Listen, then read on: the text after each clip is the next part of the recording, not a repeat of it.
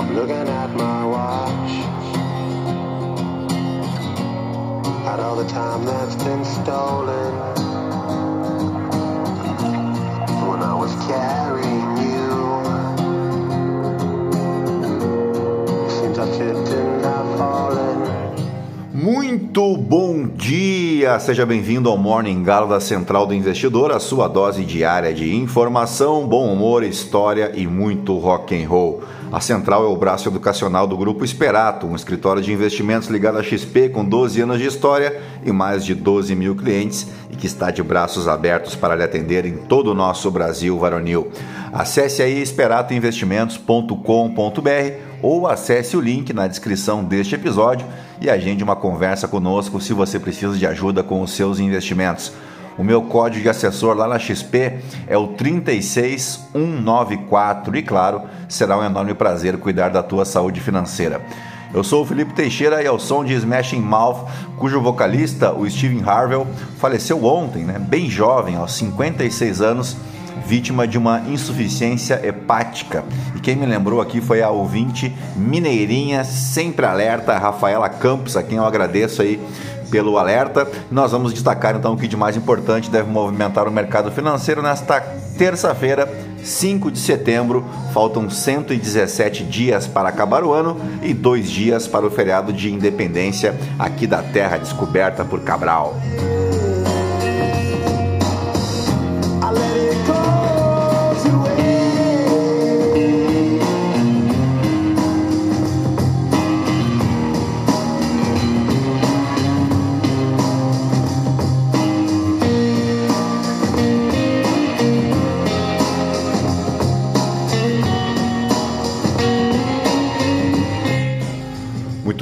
São 6 horas e 20 minutos, 22 graus aqui em Itapema. Hoje é dia da Amazônia e não se escolheu essa data por acaso. A lei número 11.621 de dezembro de 2007 determinou esse dia para coincidir com a data em que Dom Pedro II criou a província do Amazonas, isso em um 5 de setembro de 1850 um imenso bioma né, que se espalha por quase 7 milhões de quilômetros quadrados de território. A Amazônia abrange nove países da América do Sul: Brasil, Bolívia, Colômbia, Equador, Guiana, Guiana Francesa, Peru, Suriname e Venezuela. Desses 7 milhões de quilômetros quadrados, cerca de 5 milhões e meio correspondem à floresta amazônica. Portanto, é importante não confundir o bioma com a floresta tropical. O bioma é tão extenso que engloba três regiões brasileiras: Norte, Nordeste e Centro-Oeste. Inclusive, a capital do Amazonas, Manaus, é considerada o coração da Amazônia no Brasil. Os rios da Amazônia influenciam no regime das chuvas de toda a América do Sul, incluindo países que nem se localizam nesse bioma, como o caso do Chile, por exemplo. Né? O rio Amazonas consiste em um quinto das águas doces presentes nos oceanos do mundo. Vamos de novo? O rio Amazonas consiste em um quinto das águas doces presentes nos oceanos do mundo. Além disso, as florestas tropicais da Amazônia contribuem para equilibrar as crescentes mudanças climáticas por meio do processo de retenção e armazenamento do carbono presente na atmosfera. Também é Dia Internacional da Mulher Indígena e essa data aqui foi instituída em 1983 durante o segundo encontro de organizações e movimentos da América em Tijuanaco, na Bolívia. A data foi escolhida em memória à execução de Bartolina Cisa em 1782, uma mulher quechua que foi esquartejada durante a rebelião anticolonial de Tupaj Katari, isso no Alto Peru. Também é dia do irmão, no entanto, não há um registro que oficializa essa data aqui no Brasil. O dia surgiu por iniciativa da Igreja Católica, que homenageia o aniversário de morte da missionária Madre Teresa de Calcutá. Então, um abração aí para os meus irmãos, né? O Matheus, o Rafael e a caçula Fernanda. Também é dia oficial, dia do oficial de justiça, que é aquele cara que tu não quer ver na tua porta nem pintado de ouro, né? O oficial de justiça, que é o executor das ordens judiciais, ou seja, a mão estendida do juiz nas ruas. Também é feriado municipal em Porto União, aqui em Santa Catarina. E agora sim, depois de embevecer vocês com tanto conhecimento, vamos direto ao que interessa. Mas antes, se você gosta, aprecia o conteúdo aqui da Central do Investidor, nos ajude aí compartilhando, indicando para um amigo, para uma amiga, clicando ali no coraçãozinho para seguir o podcast ou avaliando a gente com as cinco estrelas. Se você me ouve pelo Spotify, você pode me seguir também lá no Instagram, no Felipe ST. E é isso aí, gentalha, gentalha, gentalha, ao som de um clássico do Aerosmith. Vamos operar!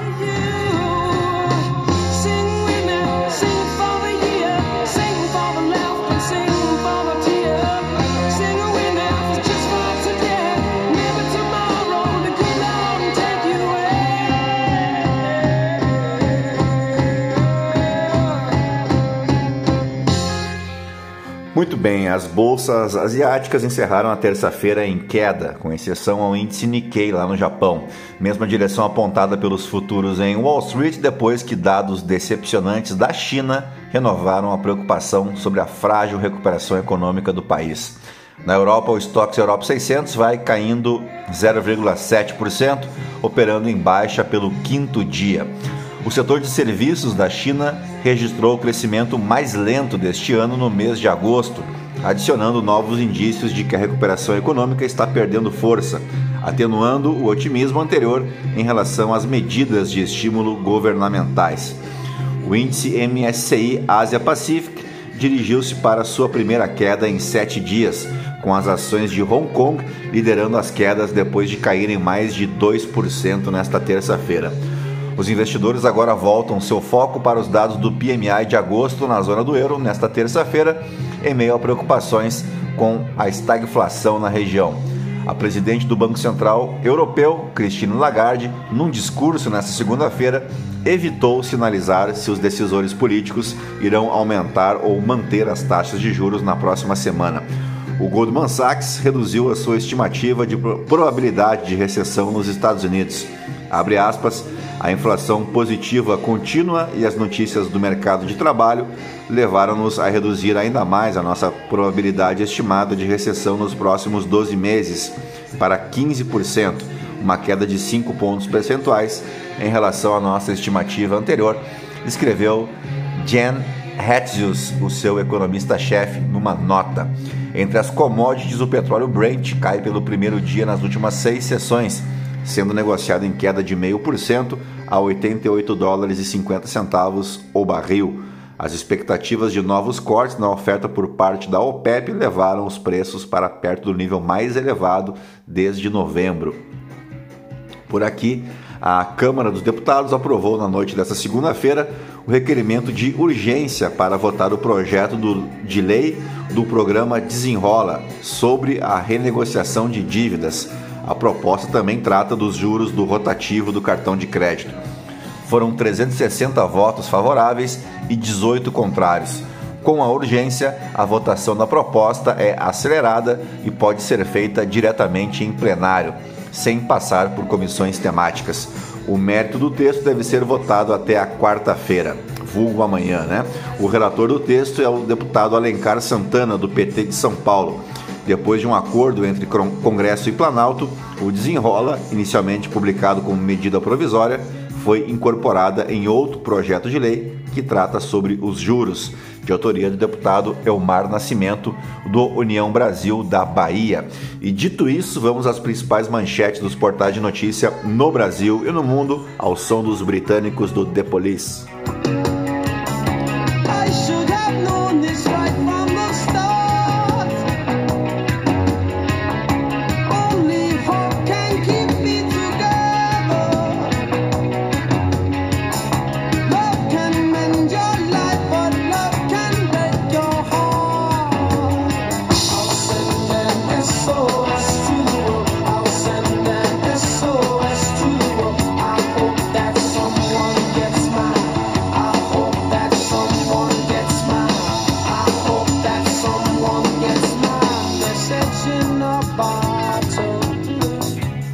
Muito bem, começamos pelo Estadão. Marcelo Godoy, CEO, diz à justiça que Sicupira sabia de crise nas americanas e culpa acionistas.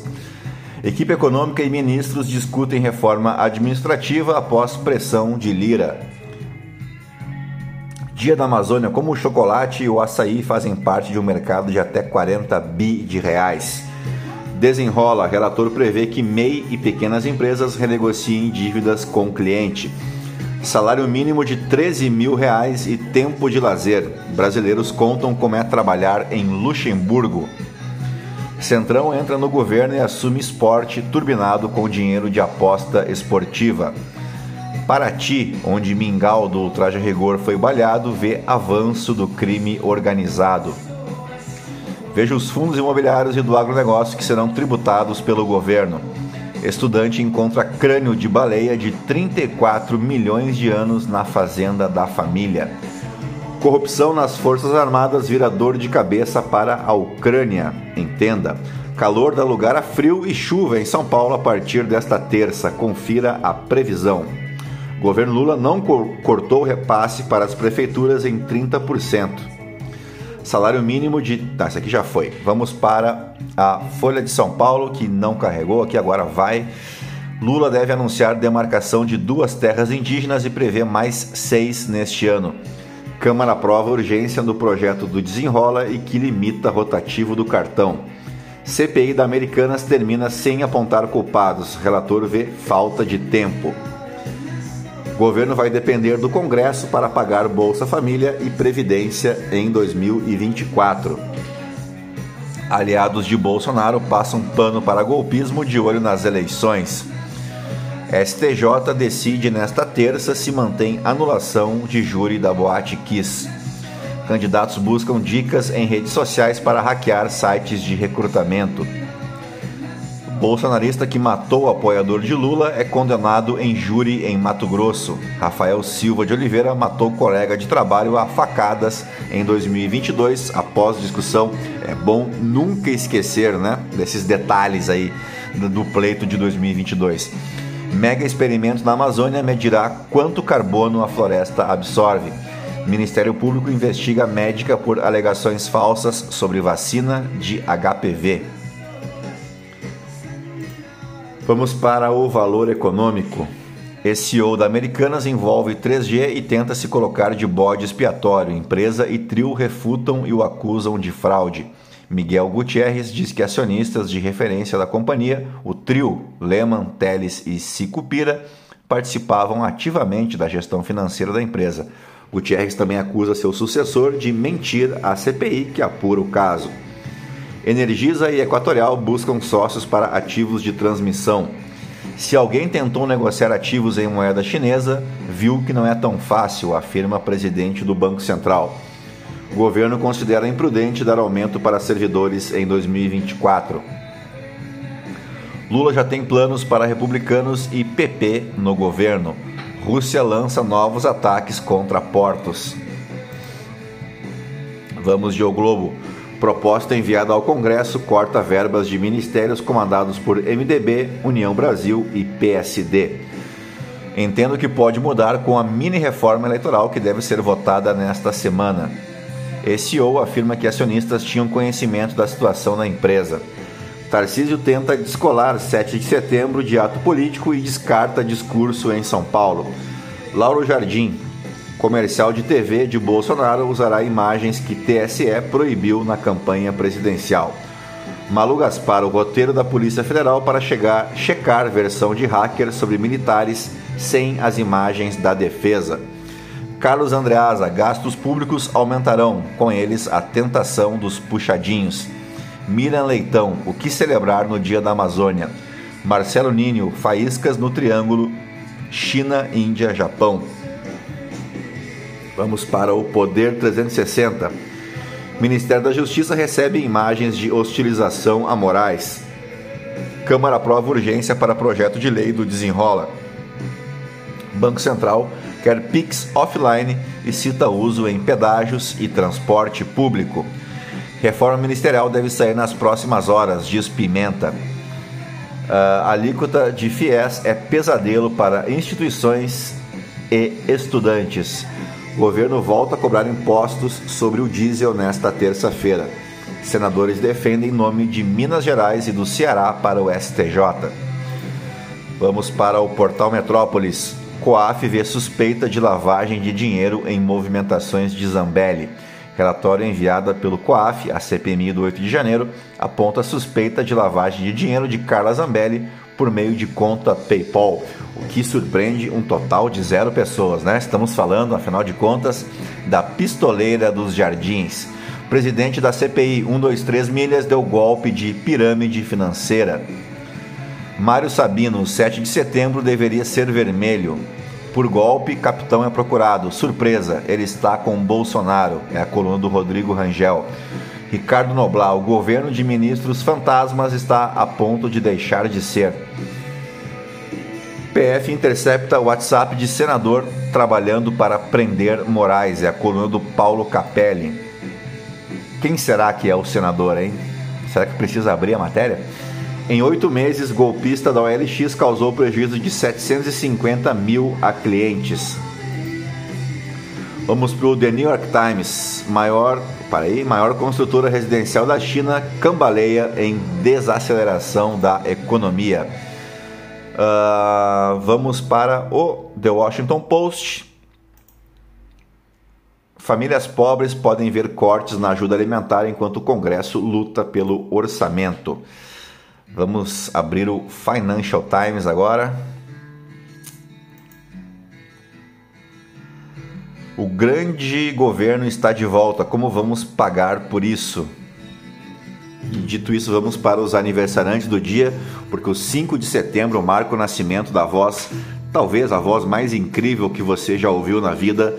Falo de Farrokh Bulsara, o Fred Mercury, um dos maiores artistas de todos os tempos ele que tinha 36 dentes na boca e pela quantidade excessiva, os dentes traseiros uh, empurravam né, os dianteiros, deixando-os para frente. Essa característica é chamada de dentes supranumerários e essa condição de Mercury é considerada um dos principais motivos pelo alcance vocal do cantor, já que aumenta o espaço dentro de sua boca. A voz de Fred Mercury é inesquecível e disso todos nós sabemos mas ela é tão impressionante que foi pesquisada em 2015 por quatro estudiosos da voz e por meio dos registros musicais de Mercury e da ajuda do cantor de rock Daniel Zangerborg, que foi incumbido de simular a voz de Fred, os pesquisadores puderam descobrir que o diferencial do cantor do Queen era o seu vibrato. Em 1991, ano em que Fred Mercury faleceu, foi descoberto um asteroide o 17473, rondando pelo espaço. Pode ter sido apenas coincidência, mas em 2016 esse mesmo asteroide foi nomeado pela União Astronômica Internacional em homenagem a Fred Mercury. O Fred Mercury 17473 foi anunciado pelo guitarrista do Queen, o Brian May, que aqui vai uma outra curiosidade, né? O Brian May é doutor em astrofísica. Além do asteroide, Fred Mercury também dá nome a uma espécie de planta batizada em homenagem ao cantor. Também aniversaria outro músico e vocalista hoje, um brasileiro que é um pouquinho menos talentoso, só, né? mas só um pouquinho. Falo de Bel Marx, vocalista e guitarrista do Chiclete com Banana. Que beleza, né? O que, que eu vou fazer? É o que a casa oferece, né? E por fim, o ator Michael Keaton e o humorista Marcelo Adnet também fazem aniversário hoje. Nos fatos históricos, vamos para o ano de 1567, quando Mendes Sá doava a ilha do governador, tomada de índios temiminós, a seu sobrinho Salvador Correia de Sá. A Ilha do Governador, que é o bairro mais antigo do Rio de Janeiro e já chegou a ser frequentada por Dom João VI, que ia até o local para caçar. A Ilha do Governador, ainda é chamada de Ilha de Paranapuã, nome dado por seus habitantes nativos, esses índios temiminós, foi descoberta em 1502 por navegantes portugueses, o descoberto sempre em, entre aspas, né? Na época da sua descoberta, a ilha do governador também era chamada de Ilha dos Maracajás, que era uma espécie de grandes felinos habitantes do local. Em 5 de setembro de 1567, 62 anos após a sua descoberta, entre aspas, pelos colonizadores portugueses, a ilha de Paranapuã mudava de nome, passando a se chamar Ilha do Governador. Nome dado em alusão ao então governador-geral do estado do Brasil, Mendes Sá. Mais tarde, o Mendes Sá doava então a ilha ao seu então sobrinho Salvador Correia de Sá, e ele transformou o local em uma fazenda de cultivo de cana-de-açúcar, exportando para a Europa durante três séculos, do século XVI até o século XIX. Uma curiosidade, uma outra curiosidade a respeito da Ilha do Governador é que ela, além de ser o bairro mais antigo do Rio de Janeiro, também é a maior ilha da Baía de Guanabara. Vamos agora para o ano de 1494, quando era ratificado o Tratado de Tordesilhas por Portugal. O tratado que foi um acordo né, feito entre os reinos de Portugal e Espanha em 7 de junho de 1494, que definiu os limites das áreas de exploração entre ambos na América do Sul. A divisão se daria a partir de um meridiano estabelecido a 370 léguas de Cabo Verde. Nessa partição, as terras descobertas a oeste da linha imaginária pertenceriam aos espanhóis e as terras descobertas a leste pertenceriam aos portugueses. O fim do tratado se deu com a formação da União Ibérica, quando os reinos de Portugal e Espanha foram unificados. Mas isso é claro que você já sabe, né? Afinal de contas, você não ia para a escola só para comer merenda e pegar piolho. Em 1969, também em um 5 de setembro, uma junta militar publicava o AI-13, motivado pelo sequestro do embaixador norte-americano Charles Burke Elbrick, que nós destacamos ontem. O AI-13 endureceu ainda mais o regime militar brasileiro, já que o banimento ou a expulsão do Brasil de qualquer cidadão considerado um inconveniente pelo regime, foi institucionalizada pelo AI-12 de 1 de setembro de 69.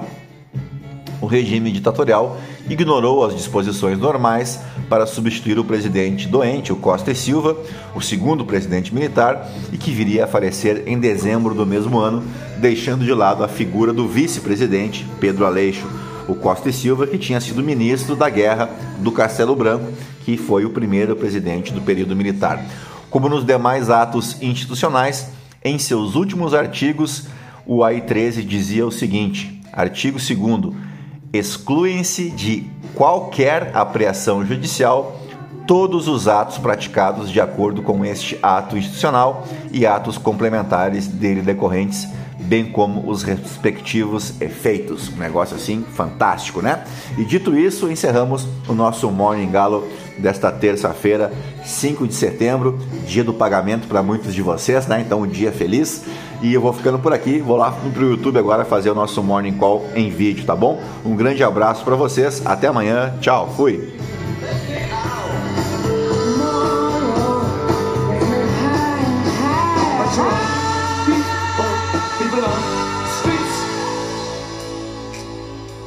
turned away from it all like a blind man. Sat on the fence, but it don't work. Keep coming up with love, but it's so slashed and torn. Why? Why?